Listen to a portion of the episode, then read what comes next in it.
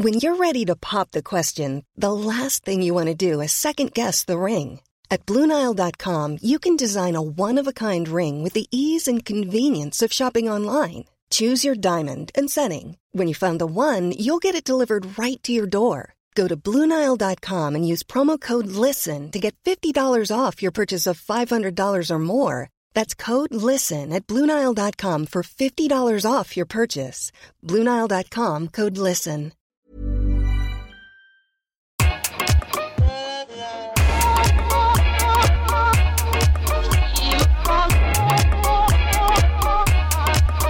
Bonjour Okaya. Salut Grace. Bienvenue dans ce nouvel épisode de Kif Taras, le podcast qui saute à pieds joints dans les questions raciales. Ici, dans Kif Taras, on parle d'arabe, d'asiatique, de blanc, de rhum, de noir et tout ça sans aucun complexe. Le football, qui est le thème d'aujourd'hui, est le sport le plus populaire du monde. En France, c'est presque une religion dont les mouvements font régulièrement trembler la sphère politique et médiatique. Depuis la victoire de l'équipe de France en 1998 et sa fameuse équipe de champions Black Blamber, tout ce qui a trait au bleu fait régulièrement l'objet d'une instrumentalisation identitaire et politique.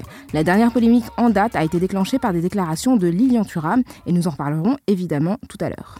Et donc pour parler de foot aujourd'hui, des questions raciales qui sont liées, nous avons invité un acteur du terrain qui n'a pas la langue dans sa poche. Vous le connaissez, il s'agit de l'ancien international de football français, Vikash Dorasso. Salut, Salut, Vikash. salut. Salut Vikash. À vous deux. Alors maintenant tu es, euh, enfin tu as été ancien, enfin tu as été joueur de football Ouais. et maintenant tu es consultant chez Yahoo et pour euh, l'équipe. L'équipe, oui, voilà.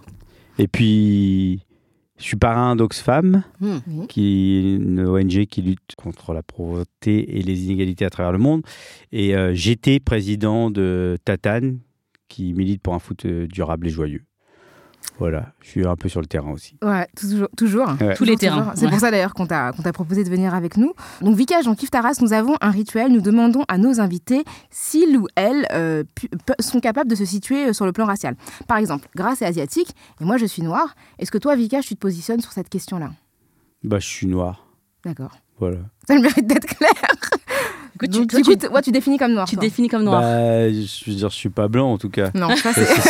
Là-dessus, c'est certain. et puis euh, et, et puis moi je viens d'un quartier euh, euh, hyper mélangé où il y avait des, des blancs, des noirs, des arabes et puis euh, bah, on se faisait recaler en boîte de nuit donc je me suis dit oh, je dois être noir. c'est une bonne déduction. Parce que du coup, ton parcours, à toi- le parcours de tes, je- de je viens- tes aïeux, voilà. voilà. Donc mes arrière-grands-parents viennent de l'Inde. Euh, en fait quand ils, ils abolissent l'esclavage euh, à l'île Maurice, ils vont chercher de la main d'œuvre euh, en Inde. Donc ils font venir d'abord les hommes, ensuite les femmes pour travailler la canne à sucre. Et euh, mon père ensuite lui a quitté l'île Maurice il- avec euh, enfin il est d'abord venu tout seul travailler sur les chantiers navals, il y avait des propositions de travail, il a quitté l'île Maurice. Il est venu d'abord seul, ma mère a rejoint mon père avec ses trois enfants. Elle était toute jeune, elle avait 22 ans, je crois. Et puis moi, je suis né en France. Je suis le seul. C'est un vrai, c'est un sacré chemin. hein. Ouais. bah oui, de Sacré l'océan Indien. Et du coup, toi, tu, quand, quand- donc, tu, tu te dis euh, indien, Mhm. Euh, français, bien sûr, Ouais. hein, euh, et euh, mauricien, non? M- Aussi? Bon, je sais pas. Ah, tu sais, un jour, euh, j'étais en Inde et puis euh, quelqu'un et, et j'étais dans un, un coin de rue et j'attendais et puis quelqu'un est venu me demander sa route et je me suis Genre, dit. un local, quoi. Ouais, et il- de- de- je me suis dit putain, je suis indien. C'est la révélation. Mais ce qui est marrant, voilà, nous, nous, on est un peu, on a été colonisés, quoi. Tu vois, on est un peu soumis euh, au départ par les Anglais. Et ça reste un peu dans le, dans le, dans le- le- Mais, du coup, t'as répondu quoi à la personne? T'as t'as- t'as fait style, tu savais la route ou est-ce que Non, tu savais sais, vraiment la route? tu- En, en Inde, c'est très étrange parce qu'en fait, euh, y a, il y a- tout le monde parle toutes les langues. Tu Il y a tellement de langues. Et euh, donc, je n'ai pas su répondre parce qu'il parlait, je sais pas ce qu'il parlait Mm. comme langue. C'était, c'était à Kolkata. D'accord. Il parlait bengali, je pense.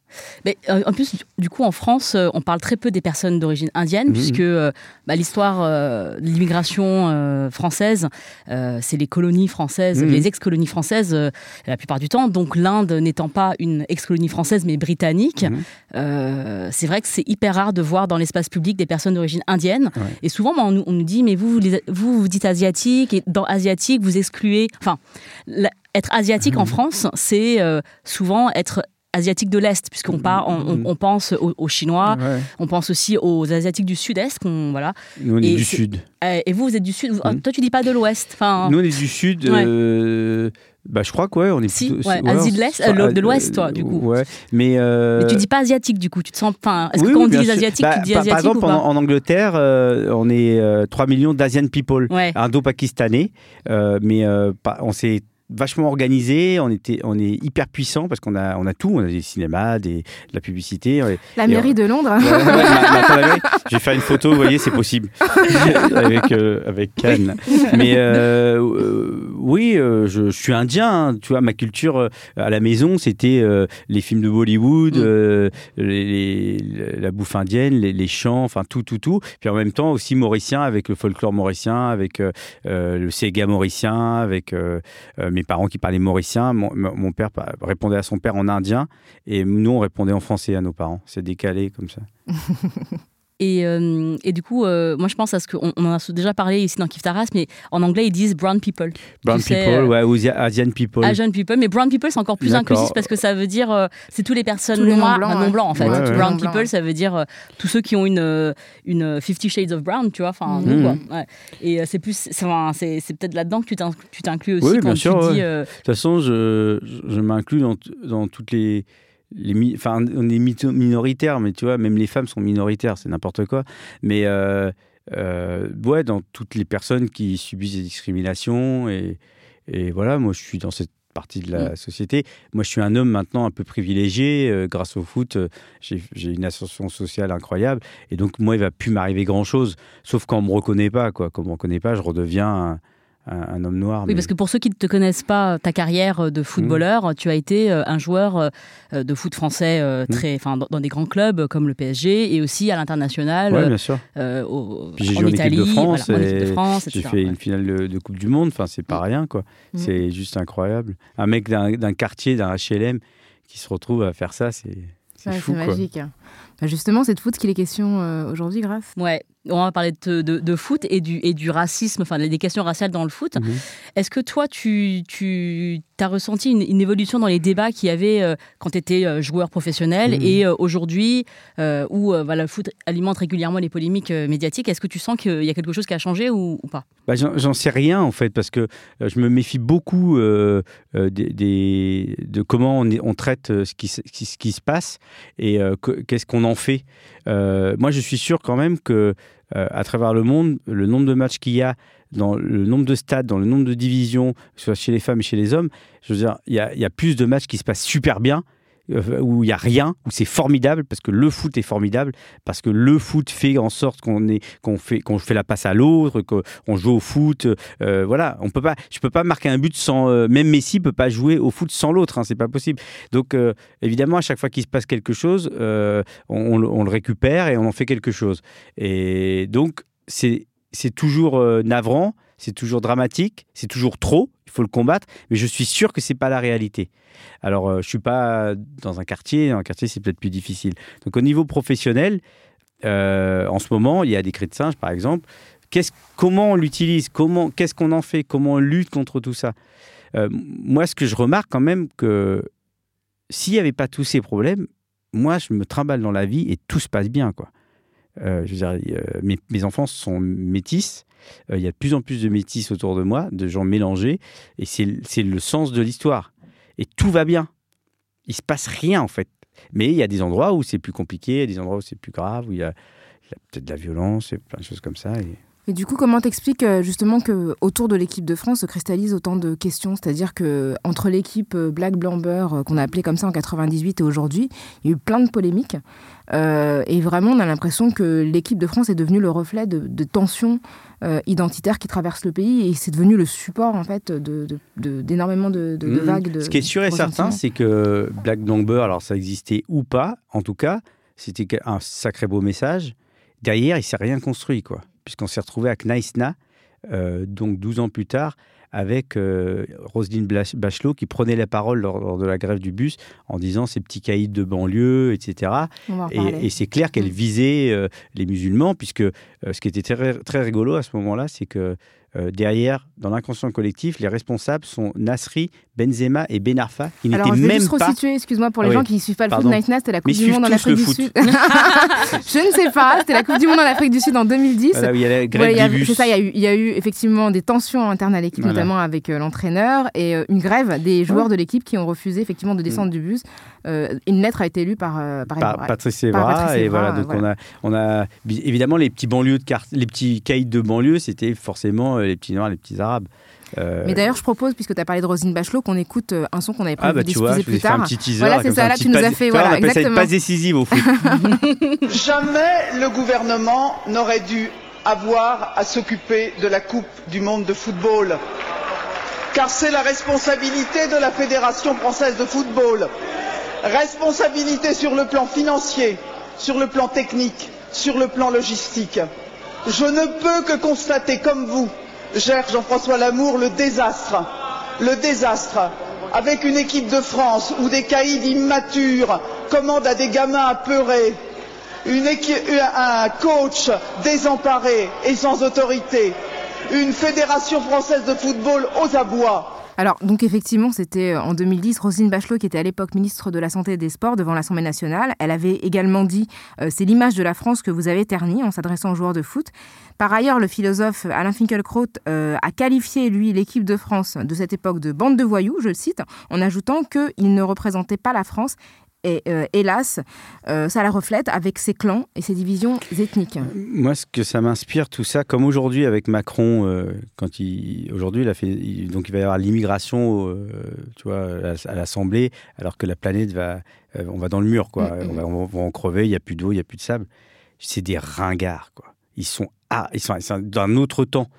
Euh, et donc, ils essaient de, sauver les meubles comme ils peuvent en, stigmatisant, en nous, en nous clivant, mhm. en nous, opposant, alors qu'on en est, euh, Greta Thunberg, ce qu'elle a, fait, c'était nous rassembler avec des scientifiques derrière.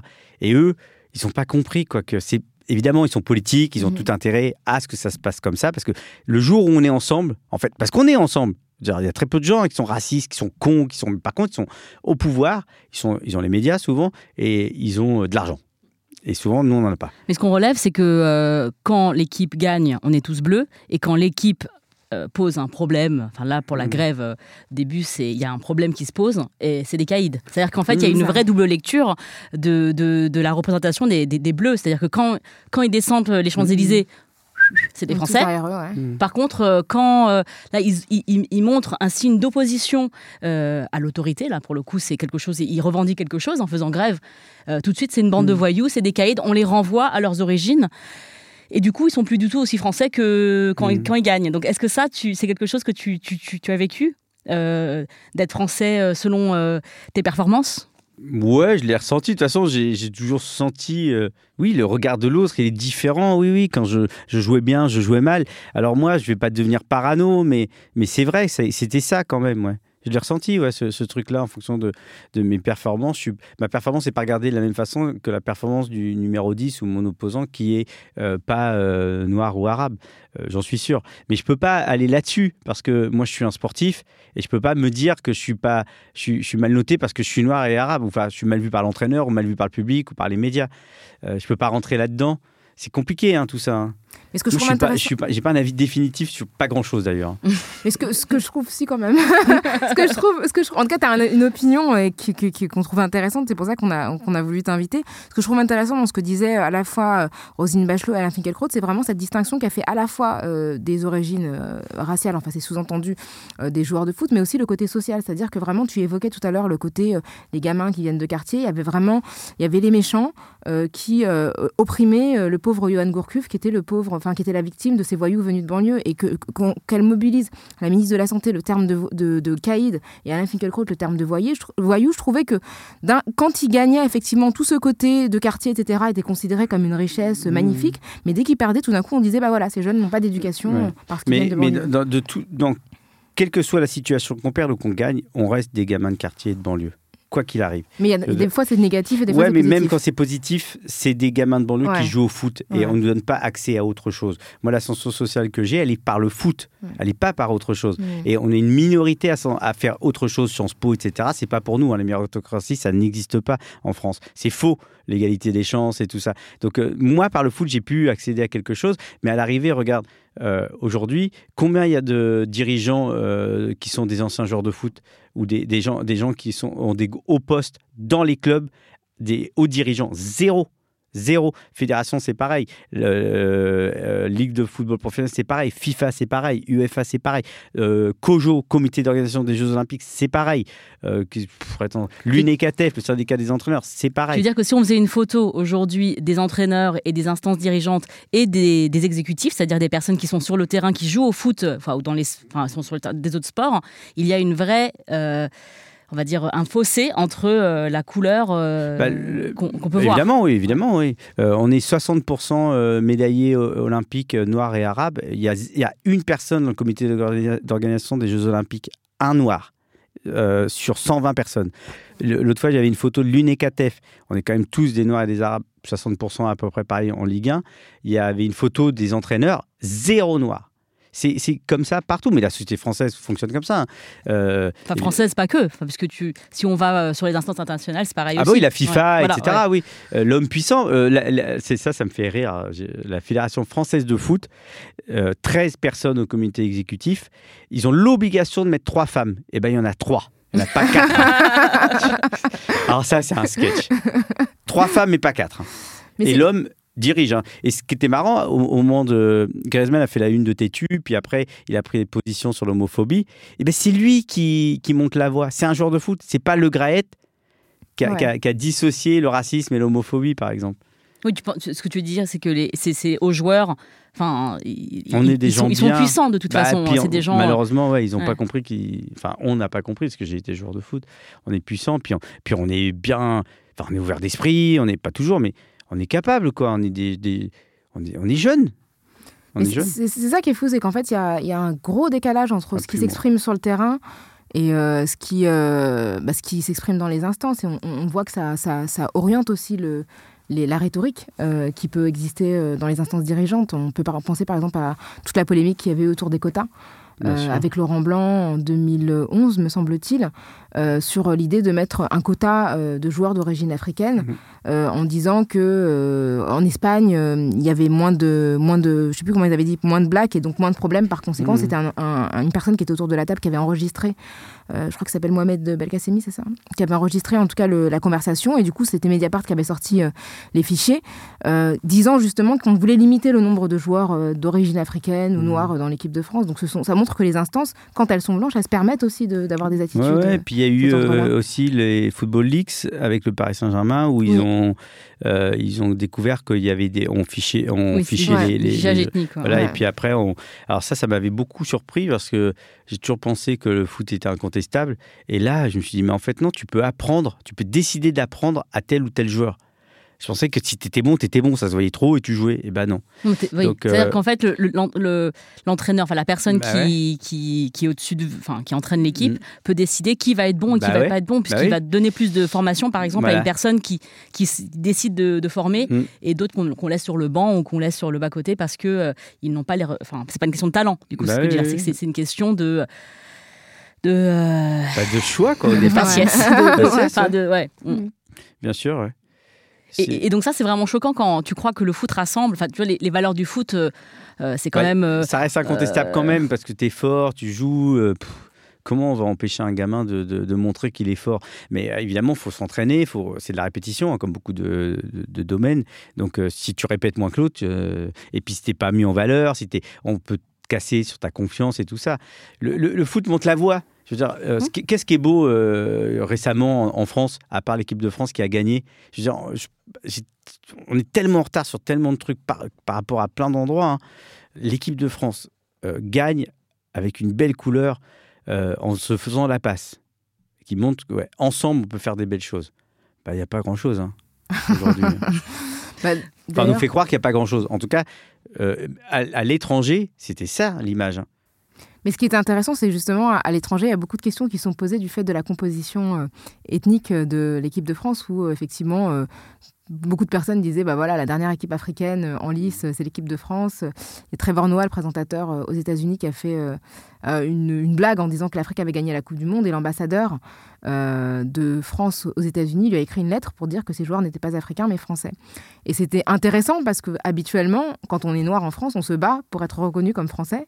Et là, c'était la première fois de ma vie que je voyais autant de blancs se battre pour dire mais non, ils sont pas africains, ce sont des Français. C'est louche, non Voilà, ouais, c'était très, c'était très étrange. Et euh, j'ai trouvé que la réponse de Trevor Noah à l'ambassadeur était excellente puisqu'il a fait une, autre émission où il a répondu en disant, il a lu la lettre de l'ambassadeur qui disait, bon, je me rappelle que d'une phrase qui disait.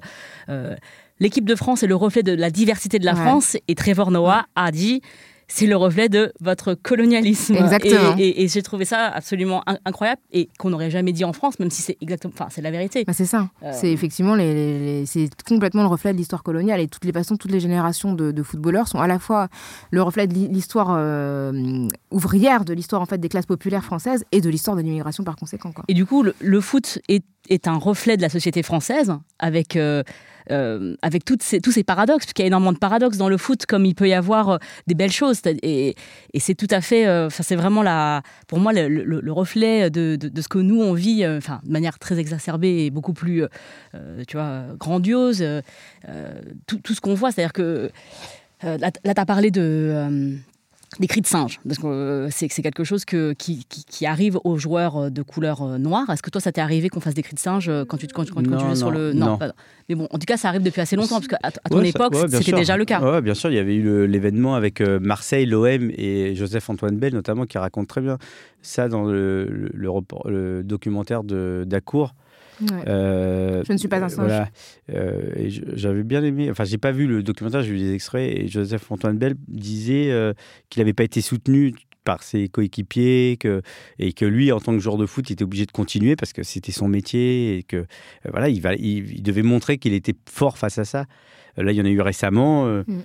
Bah, après, il y a eu Lilian qui a pris la parole. donc, c'était Lukaku en Italie qui a été... C'était plus ça qui était intéressant, je trouve, euh, là-dedans, comment euh, euh, le fait de défendre Lukaku qui avait subi des cris de singe et comment on puisse renvoyer les gens à, ce qu'ils avaient fait. il y avait une levée de bouclier, enfin un truc... on a oublié les cris de singe, mais on a attaqué Lilian qui... Alors déjà, tout de suite, tu es communautariste. Mm. Et, et, puis aussi, c'est tais-toi reste à ta place, quoi. Bah, c'est un peu. On, oui, il a bien. Raciste, hein, on, va, on, va, juste rappeler la polémique. Donc c'est. Euh, après, je t'ai beaucoup suivi hein, sur tout ce que tu disais là-dessus. Enfin, vous, vous, deux, hein, je vous ai beaucoup, beaucoup lu et, écouté. Et voilà, c'était hyper juste. Bah, donc la polémique, c'était qu'un un joueur qui s'appelle euh, Lukaku, qui joue en Italie, a été exposé à des, à des cris de singe. Donc lui, il est belge, mais bon, il joue en Italie, il a été exposé à des cris de singe. Et Lilian Thuram a été interviewé dans un journal italien qui s'appelle euh, Il Corriere dello Sport et il a parlé euh, du complexe de supériorité euh, qui était celui des, des, supporters blancs. Et donc dans la traduction et dans les, dans les mots qui ont filtré, qui ont été publiés par l'équipe en France, en gros, ça faisait dire à Lilian que les blancs avaient un, un, complexe de supériorité et que dans, le racisme faisait partie de la culture blanche, de la culture européenne.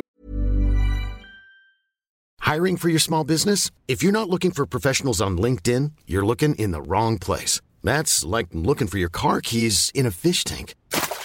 LinkedIn helps you hire professionals you can't find anywhere else, even those who aren't actively searching for a new job but might be open to the perfect role. In a given month, over 70% of LinkedIn users don't even visit other leading job sites. So start looking in the right place. With LinkedIn, you can hire professionals like a professional. Post your free job on linkedin.com slash people today. De la culture française. Et ce qui était dingue, c'est que ça a déclenché une polémique incroyable contre Lilian Thuram, qui tout d'un coup a été qualifié de raciste anti-blanc, et que tout ce qu'il dénonçait, en fait, qui était euh, à la base les cris de singe, a été complètement effacé. Bah C'est-à-dire que tout le monde s'est concentré sur lui. Bah, y a, pris la parole d'ailleurs beaucoup sur sa vie. Il y a un super article, euh, un super interview de Lilian dans Mediapart, là, qui était hier, ou, il y a deux, trois jours, qui est, génial, où il prend la parole. Tu vois, tu vois que c'est posé, c'est calme. Et. Euh, tu te rends compte, je me retrouve à défendre le. enfin, à, aller dire que le racisme anti-blanc n'existe pas, quoi. J'en suis là, quoi. Ça fait chier. C'est pas du tout une évidence, hein, euh, d'ailleurs. J'ai pas que ça à faire, quoi. non, mais c'est quand même. Euh, tu vois, et tu. Comment dire euh, Bah oui, le- le- l'extrême droite euh, a réussi à, à- à imposer ce truc de débat comme sur la laïcité, comme sur plein de sujets comme ça. Et, et c'est malin, quoi. C'est Mais malin. ce qui- pas que, parce qu'en fait, ce qui est intéressant, c'est que beaucoup de personnes de gauche ont dit oui, euh, Lilian Thuram essentialise la LICRA, quand même, la Ligue mais internationale la, la de. LICRA, c'est c'est quoi la LICRA? C'est la Ligue internationale de lutte contre le racisme Et et, l'antisémitisme. l'antisémitisme. Non, c'est pas contre le racisme. Quand tu, quand tu décides de ne pas défendre Lilian Thuram, Ouais, dans ce moment-là, SOS Racisme a défendu Lilian Thuram, Sopo, euh, ça veut dire que euh, tu ne défends pas la- le combat. euh, dire, Tais-toi mais, Si euh, t'es pas d'accord, au moins tais-toi, mais tu vas pas l'attaquer. c'est ça, c'est que voilà, ils n'ont même pas, ils non seulement ils ne l'ont pas défendu, mais ils s'en sont pris à lui en disant Ah, oui. voilà, en, en- en s'en prenant à lui. Et ça, c'était vraiment, c'est inquiétant venant d'une association qui se dit antiraciste. Bah non, non, tu dois défendre Lilian. Il est. euh, puis Lilian, il s'y connaît, quoi. Il fait, il- c'est son, c'est son taf, quoi. Le mec, il a, il a bossé le truc. Hein. Donc, il, il fait pas de conneries, quand même. Et puis d'ailleurs, enfin, juste une parenthèse sur le, la, la- la- la LICRA, quand même, quand on regarde la photo du conseil d'administration de la LICRA, il y a pas, enfin, je veux dire, c'est pas très, euh, voilà, c'est pas très, c'est pas le reflet en tout cas de. Bah, c'est comme si euh, visage tu, de la France, tu- quoi. tu luttais contre le sexisme sans femme, quoi. ça, ça va être embêtant, quoi. c'est un peu ennuyeux. ouais. Il y a quand même un constat dans le football en 2019 que des cris de singe ne sont pas considérés comme étant une, enfin, ne pas, ne pas comme étant quelque chose qui puisse arrêter un match. En tout cas, c'est pas considéré comme quelque chose qui, le progrès social dans le foot, il, il reflète pas ce qu'il y a dans la société parce que tu as évoqué l'homophobie tout à l'heure. Là aujourd'hui, il y a une vraie mobilisation et je trouve ça très bien euh, dans le foot contre l'homophobie. Donc euh, s'il y a des chants homophobes, euh, il y a des sanctions. S'il y a des banderoles homophobes, il y a des sanctions euh, au niveau euh, bah, du, match, c'est-à-dire que Mm. euh, il- il- alors que des cris de singe envers Si, un si, joueur, il y en a, est-ce il y en a- que il y en ça a, peut mais comme, au moment où il y a eu les, les cris homophobes, il n'y a pas eu de cris de singe. Mais d'ailleurs, Le Gret, c'est là qu'il a fait une erreur. Il a, il, a, il a comparé les deux, il a mis l'homophobie en dessous du, du racisme et des cris de singe. C'est ce qu'il a fait, oui. D'accord. Ouais. hein. Et donc, euh, donc bah, s'il y a des cris de singe, normalement, on arrête le match. C'est réglé. Et lui, il a dit non, c'est l'homophobie, c'est pas, c'est le folklore, c'est rigolo, c'est. Ah d'accord. Voilà. Non, Mais il y ouais. a un truc important. ce que j'ai, ce que j'ai remarqué, c'est que, euh, euh, par exemple, euh, Prince Guayano, là, tu vois, c'était un joueur le- La dernière fois, il a, il a failli arrêter le match. C'est, Antoine Gomboiret qui, et l'autre entraîneur qui l'ont, dit allez, allez, on recommence, on recommence. Et c'est un peu ça que le problème, c'est que on recommence toujours. Et la, et la fois d'après, on arrêtera. Sauf que la fois d'après, c'est forcément un autre stade, euh, des autres racistes, un autre, euh, un autre match, tu vois. Donc c'est et de nouveau la fois d'après. Et jusqu'à présent, il n'y a pas eu de match qui a, qui a été arrêté, quoi. Mhm. Stop. Mais c'est Bah, le- c'est dans l'intérêt des, des joueurs de ne pas arrêter le match en même temps. Bah, c'est l'intérêt du, du spectacle audiovisuel qui passe à Mm. la télé, qui vend des droits de télévision. Le seul truc qui leur fait peur à tous ces gens, c'est que le match s'arrête. Ouais, par rapport euh, aux revenus que ça Bah, les génère, publicités, Mm. etc. hein. Mais en fait, ce que je trouve vraiment choquant, c'est de dire en fait à quelqu'un qui vient, qui vient d'être victime d'une agression raciste, en fait, de faire comme si rien n'était arrivé Mhm. et de ne pas marquer ça comme quelque chose qui était extrêmement violent, extrêmement humiliant et qui mérite vraiment euh, qu'on s'attarde parce que. Euh, les injures racistes, c'est quand même quelque chose qui est sanctionné par la loi. Donc, Bah quand ouais. on se fait attaquer de manière générale, on ne dit pas aux gens euh, continuez, euh, vous passez votre chemin et faites comme si de C'est rien c'est n'était. ce quoi. qui se passe dans le football. Exactement. Et, et- et surtout qu'il y, a des- il y a des supporters qui ont, euh, qui ont ex- exprimé le fait que c'était Ah oui, une oui. arme. C'est-à-dire qu'ils ont dit non, non, mais ça c'est pour nous, c'est une arme pour déstabiliser l'adversaire. C'est horrible. Donc utiliser quelque chose de- d'illégal, enfin, c'est quand même c'est illégal bien de- sûr. de- de- de- de- d'injurier une personne en fonction de sa couleur de peau. Euh, donc quelque chose d'illégal est utilisé comme une arme euh, sur un terrain pour déstabiliser euh, l'adversaire. Enfin ça c'est complètement, enfin bon, ça devrait être sanctionné en tout cas. ouais. Les joueurs de. Là, moi, moi le, le, le- le truc que je, je, je- je suis plus joueur. Je suis en dehors. Je peux aider ceux qui jouent et ceux qui jouent pas, euh, d'autres.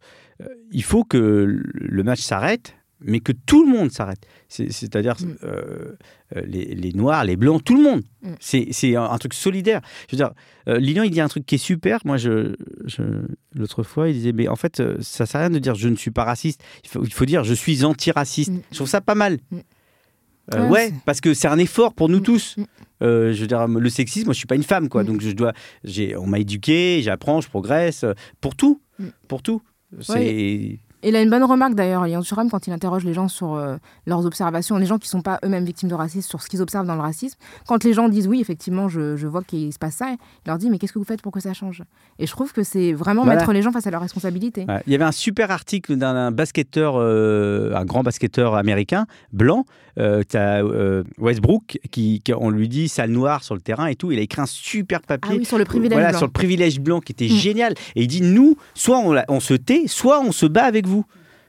Faut qu'on le fasse ensemble. Mais comme dans toute, toute la société doit faire tout ensemble aujourd'hui. On à un moment crucial euh, où on va dans le mur, euh, on, va, on va en crever, quoi, la planète. euh, et ben, si on s'entraide pas, si on n'est pas solidaire, si on n'est pas dans l'empathie, la sagesse, plein de choses comme ça, mais c'est foutu. C'est foutu. Moi, j'aimerais revenir sur quelque chose qu'on a évoqué tout à l'heure, euh, c'est euh, le fait que dans le foot, il y a eu euh, des stéréotypes qui ont été portés vraiment sur le, devant de la scène, c'est-à-dire que, que ce soit au PSG par rapport au fichage ethnique, c'est-à-dire qu'on attribuait à des personnes avec une, couleur une, origine et une couleur de Des peau, euh, des caractéristiques ouais, des, enfin, des caractéristiques physiques et des, des compétences en fait. C'est-à-dire Mm, que donc l'homme noir est puissant, mais pas très, euh, mais pas très euh, leader. Enfin, je sais plus que, euh, que l'homme. euh, Il y avait eu la polémique avec Willy Sagnol aussi sur les joueurs euh, africains. euh, C'était, il Ah ouais, tu as raison. ils n'avaient pas l'intelligence du jeu. Oui, c'est ça. Ils- n'avaient Bah, pas l'intelligence du jeu, les Africains. c'est, des gros, enfin c'est des gros bras, mais Ouais, c'est pas, ça, ouais. ils, ils ont pas de Alors, cerveau. quoi. ça. Donc on euh, peut pas les mettre à certains postes parce que. euh, demander à Jafet Endoram ou à, ou à je sais pas, euh, euh, Georges Weah s'ils sont. Mm. enfin, c'est, quand même incroyable que ça perdure en fait. C'est, quand même des stéréotypes qui sont Enfin, moi, je pense qu'ils sont diffus dans toute la société. C'est pas que dans le foot, hein. c'est-à-dire de dire que les Africains, enfin, les personnes noires sont grandes, costaudes, Mm. voilà, euh, que euh, d'autres personnes seraient seraient moins physiquement moins euh, moins moins puissants, mais qu'ils auraient euh, vraiment plus de, de choses dans, dans la tête. Ça, c'est des choses qui, qui Mm. sont partout. C'est pas que dans le foot, mais dans le foot, il y a, enfin, force est de constater que c'est présent. Oui, Euh, mais c'est certainement aussi un rapport à, à la, co- la co- la colonisation, le rapport euh, à l'esclave, l'animal qui travaille, etc. C'est toujours pareil. hein.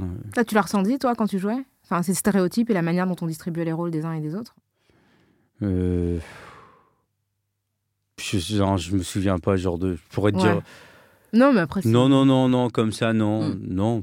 je- bah, moi, j'ai une question Oui. par, rapport à toi, enfin par rapport parce que quand j'ai regardé ton profil, il y a plein de gens qui disent que tu es petit Mm. parce que tu fais 1m69 Ouais. et donc tu es un petit peu en dessous de euh, la moyenne nationale, Mm. j'imagine. Et dans le foot, euh, c'est quand même, enfin le, le terrain de foot pour moi, c'est quand même euh, la virilité un peu euh, de la masculinité hégémonique, c'est-à-dire les mecs sont grands, ils sont barriqués, enfin bon. ça- Et du coup, il y a toujours un truc. euh, D'ailleurs, récemment, Lili Sarazu a été traité de petit joueur parce que lui aussi fait 1m69.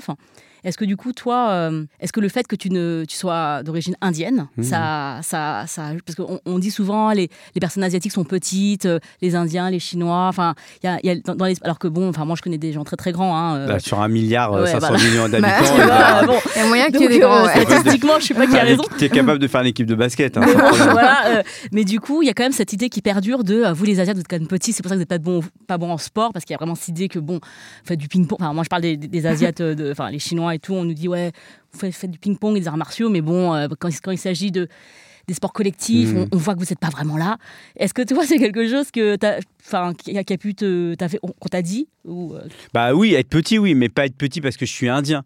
Parce que bon, euh, après, je jouais bien. Mais le, le foot a ce truc euh, un peu particulier par, par rapport à tous les autres sports. Ils ont eu beau à un moment vouloir mettre des grands physiques, les petits, on s'en sort. Le ballon, il est par terre. hein. Tu peux faire ce que tu veux, le ballon, il est par terre. Donc, euh, tu vois, Messi était, il fait 1m66, je crois. Maradona, pareil. Julie, il était petit. Ravi, Iniesta, ils ont joué ensemble au même moment dans la même équipe. Tu peux, tu peux pas. C'est pas possible. Euh, je veux dire, le foot, le ballon, il est par terre. Et tu joues avec les pieds. C'est un truc un peu extraordinaire, hein, le football, il faut savoir. Je veux dire, moi, je faisais jamais de tête parce que je me suis dit, mais en fait, la gravité fait que le ballon, il va, je, veux dire, je vais pas me prendre la tête à sauter. Bah, c'est clair. C'est vrai qu'en termes de logique, euh, J'ai niqué la tête. intelligence du, du jeu, dirait euh, Willy Sagnol. intelligent, ouais, il- Il y en a là-dedans, hein, pour- même chez les Noirs.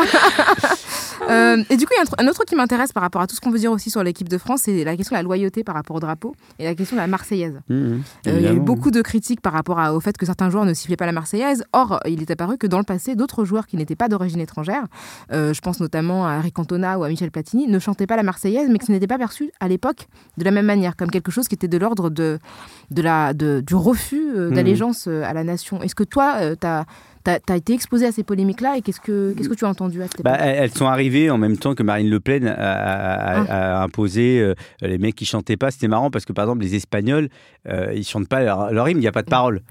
tu vois, donc on va pas leur dire, ouais, t'as vu, enfin, qu'est-ce que tu vas faire? Tu vas, tu vas, tu vas fredonner. que... Tu vois, comment tu montres ton amour de la nation, quoi. Euh, moi, mon, mon- moi, je prends toujours l'exemple de mon père. Euh, mon père qui est arrivé de l'île Maurice, il était illettré, il parlait pas français, il bouffait pas, enfin, euh, oui, il bouffait pas français. Il avait plein de potes euh, à l'époque quand il travaillait, puis le chômage est arrivé, il s'est retrouvé avec sa communauté, puis il était français, quoi. Je veux dire, il avait d'autres symboles. Euh, moi, Notre-Dame de Paris, par exemple, ça me parle pas, quoi. Je, veux dire, je m'excuse, je parle jamais devant. Ça, ça, c'est pas mon histoire, je ne sais pas ce que. Voilà, et par contre, euh, j'ai joué au Milan AC, j'ai défendu la France, j'aime la France, euh, j'aime la bouffe française, mes copains sont français, j'aime la langue, j'aime plein plein de choses, quoi. Mais évidemment, je suis pas attaché à la- à l'Arc de Triomphe, euh, dire, tout ça, pff, ça me dépasse, quoi. Ce sont Et- des symboles. euh, voilà, et on peut aimer la France. Mais comme euh, euh, c'était encore une fois un moyen de stigmatiser et puis de, de dire bah, si vous ne faites pas comme ça, vous n'êtes pas dans le, dans le moule.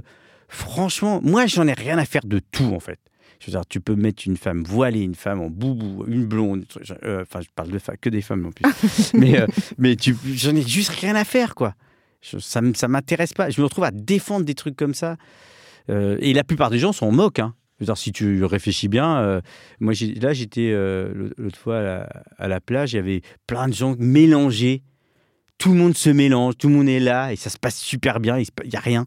Mais en fait, ce dont on se rend compte, c'est que souvent les polémiques euh, alimentent le sentiment de défiance dans la population. C'est-à-dire qu'avant, à l'époque, c'était en 2011, la polémique sur le voile intégral, les gens n'avaient pas trop d'opinion sur le Bah sujet. oui. Et après, quand on faisait les sondages, on voyait qu'il y avait une opposition majeure, alors que déjà, on en voit très peu en France. Et finalement, c'est pas quelque chose qui perturbe vraiment les gens dans leur quotidien. Non, je pense pas. Non, je veux Non, dire, euh, ça dérange qui que les euh, des, des- des mères d'élèves euh, voilées accompagnent leurs enfants Absolument. Ça dérange Ouais, et là, c'est en qui, plus un foulard. Ça un- fait peur hijab, à ouais. qui?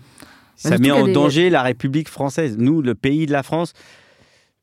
Ouais, en fait, ça, ça met toujours euh, en, danger ceux qui pensent qu'ils ont une mission civilisatrice. Ceux qui pensent qu'ils ont raison et que du coup, t'as tort. Enfin, finalement, on en revient encore à ça, c'est que si on est pour la liberté, euh, eh ben, on peut pas, on peut pas s'offusquer que les oui. autres la prennent. Ouais, Euh, Mais par contre, si tu crois que ta, ta liberté, c'est celle que tout le monde devrait faire, enfin, tout, tout le monde devrait prendre, alors oui, du coup, tu t'inquiètes de pourquoi tu fais pas comme moi. Moi, je, Ouais. moi, j'ai la, moi, j'ai la vérité. Si tu fais pas comme moi, c'est que t'es dans- t'as tort. Et en fait, c'est ça, Ouais, euh, ouais, si, carrément. ce- ce- cette réflexion qu'on a autour de toutes ces pratiques qui, qui, qui nous reviennent pas. Puis c'est pas à moi de décider qu'une femme voilée, euh, c'est une atteinte à la femme ou je, enfin, je sais pas, c'est pas à moi de le décider quoi. Bah, pas- Ce qui est une atteinte à la femme, c'est d'empêcher une, de faire, une femme de faire ce qu'elle veut. C'est ça, en fait, enfin, atteinte aux droits des femmes.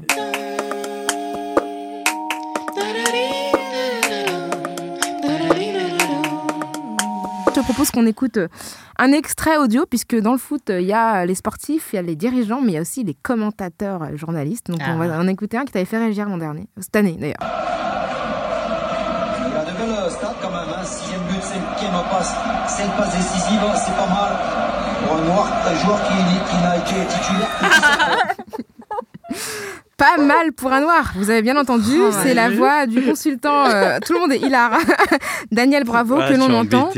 C'était en avril euh, 2019, pendant un match de Ligue 1 entre Strasbourg et Reims. C'était sur Beansport. Et parlait euh, de- du but- d'un but marqué par le joueur euh, Nuno D'Acosta.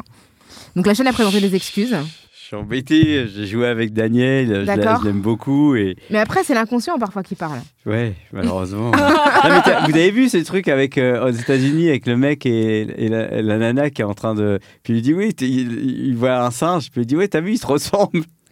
Non, j'ai T'as pas vu ça Non. Ah mais faut vous regardiez ça. C'est dingue. La nana, elle est avec son copain qui est Renoir. Ah, mais si Mais oui. Mais si, carrément. Après, elle a fait une autre Après, émission derrière. euh, Ah oui, oui, c'est ça. Et oui, oui. Euh, fait- c'est un peu ça, quoi. incroyable. Non, mais ça, c'était vraiment. Ça, c'est encore pire. Bah, c'est encore pire, mais bon, Parce voilà, là, vraiment, Daniel, c'est ça. euh, Bon, sinon, on va passer à un autre extrait euh, Mm. euh, qui, dans un autre sport, mais qui pour moi fait vraiment mobilise toujours des catégories un peu euh, caricaturales. Euh, je pense qu'elle aura mérité un bon bol de riz ce soir. Ah, mais tu fais ça. Alors là, c'est Philippe Candeloro qui Ouais. commentait sur France 3 les JO de Turin en 2006. Et c'est une performance euh, d'une patineuse japonaise, patineuse artistique, qui est devenue championne olympique. Elle s'appelle Shizuka Arakawa. Les sushis, le bol de riz, c'est un truc qui revient. Euh, souvent, hein, enfin, je veux dire, dès qu'il y a une personne d'origine asiatique qui fait quelque chose, une performance, c'est y avoir un espèce de, de rapport à, euh, à la bouffe, parce que c'est un peu ce qu'on connaît aussi de ces pays-là, euh, qui est vachement euh, populaire euh, ici. Mais ça, c'est insupportable. Enfin, moi, ça m'insupporte Bah, parce que. j'imagine, oui. bah, tu fais ça avec tes copains chez toi, quoi. Ouais, avec un peu de complicité, parce que là, Ouais. c'est vraiment. Non, mais débile, bon, quoi. tu, tu- non, mais si t'es. Si t'es- Parce que moi, grâce, si je lui fais ça, je pense pas qu'elle va rigoler. non, mais, mais non, mais pas, pas avec toi, eux entre eux.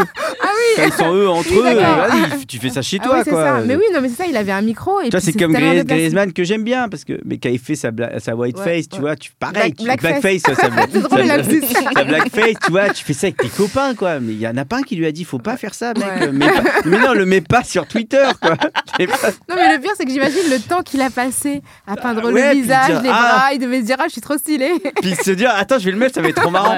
Et, et, et alors moi aussi, moi j'ai un, j'ai Mais aussi, c'est euh, excusé derrière. Ouais, Oui, oui, alors il y a ça, mais il y a aussi, bon, moi, les copains, euh, les copains noirs qui ont dit ah non, mais moi je le connais hyper bien, Ouais. euh, il est pas raciste, hein, tu vois. Et, et ça, du coup, c'est, je sais que toi, toi, tu l'aimes bien, tu vois, tu dis que c'est un pote, enfin, que, que c'est quelqu'un qui n'a pas un mauvais fond, tu vois. Enfin, parce que le de Daniel racisme, Bravo, ouais. le- le- le- non, oui, Daniel Bravo Parce ou que même le- Griezmann, enfin, tu parce vois. que, ouais, parce que le joueur, du coup, a posté un tweet pour, le, pour dire, euh, voilà, c'est un lapsus. euh, Oui, oui, mais oui, mais révélateur, du coup, un lapsus révélateur qui, qui, va, qui va encore nous montrer quel est le. Tu vois, qu'est-ce qui est accepté ou pas dans cette société et qu'est-ce qui est encore, qu'est-ce qui a encore cours, quelles idées du passé ont encore cours. Et, euh, oui, il a- le- les temps ont changé et ça ne passe plus. On n'a plus le droit, Mm. on le fait plus.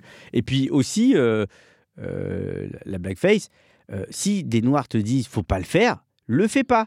Et c'est vrai que beaucoup de noirs ont dit ouais mais moi ça me fait rire. Et d'ailleurs il y, en- y a- il y en a même un, alors, je sais plus c'est qui, c'est un, un acteur de je sais plus quelle Ah série. oui. Il s'est mis en blanc en disant regarde tu vois et alors je suis raciste anti-blanc. Oh là. là ouais. Non, donc, ça, euh, c'était ça, c'était vraiment la tristesse. Quoi. un, C'était un vraiment- grand manque de, de- de- parce que enfin une grosse ignorance puisque évidemment euh, se peindre en blanc c'est très ça n'a important rien ce à, que tu dis. à je voir avec les. Il faut éduquer les gens. Il n'y a quoi. pas, il y a pas d'histoire de la stigmatisation des blancs. Quoi, donc, Quand, euh, quand j'ai fait ce débat euh, TPMP, il y a quand même euh, une nana qui a dit que euh, le racisme anti-blanc, ex- alors c'était, euh, je peux la citer, hein, euh, Christine Kelly, je crois, qui, avait, qui a dit, qui a démarré euh, le racisme anti-blanc. Elle, explique, elle, elle raconte une anecdote. L'anecdote, c'est euh, des euh, blancs ont piqué la plage des noirs et les noirs sont pas contents.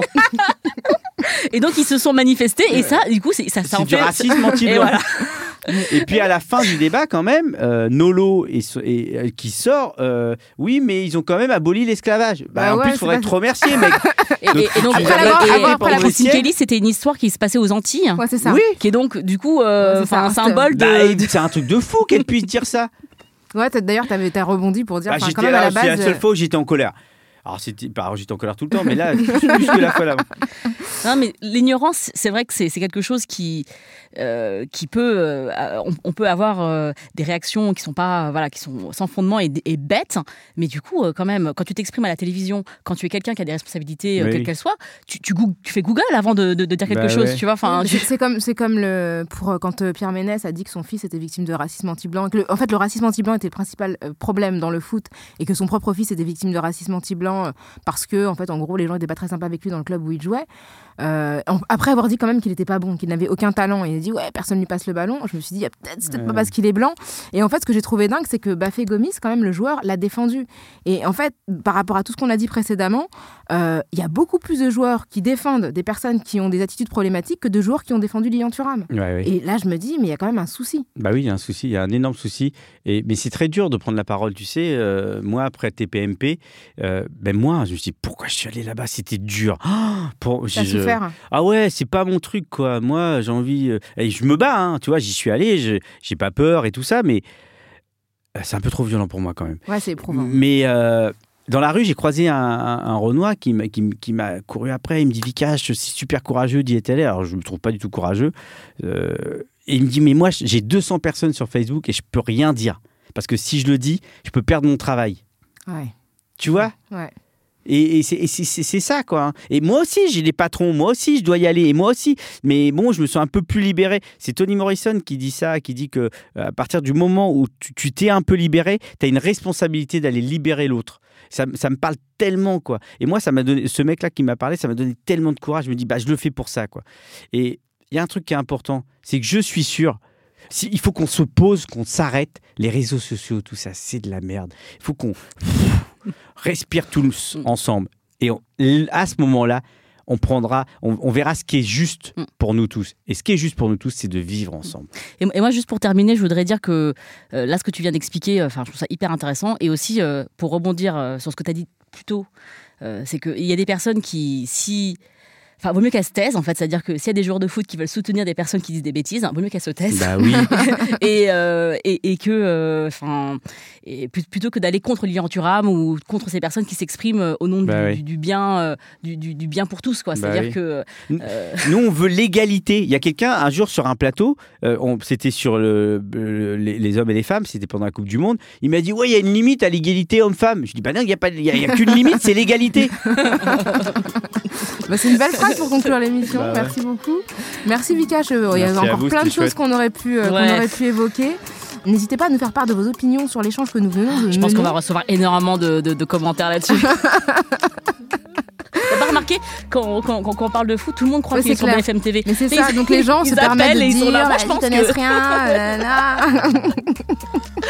Et puis euh, voilà, écrivez-nous aussi sur kiftaras at binge.audio ou vous pouvez nous, enfin, nous, nous contacter euh, sur les réseaux sociaux, même si euh, Vikash a dit qu'il fallait pas être sur les réseaux sociaux, mais vous pouvez quand même le faire avec at kiftaras sur Twitter ou Facebook avec le hashtag kiftaras. Kif Taras est un podcast produit par Binge Audio et réalisé aujourd'hui par Charles Westrelin. On se retrouve dans 15 jours, grâce. Merci beaucoup pour cette plongée dans les questions raciales. Merci Vikash. Merci, grâce. Merci Rokaya. À bientôt.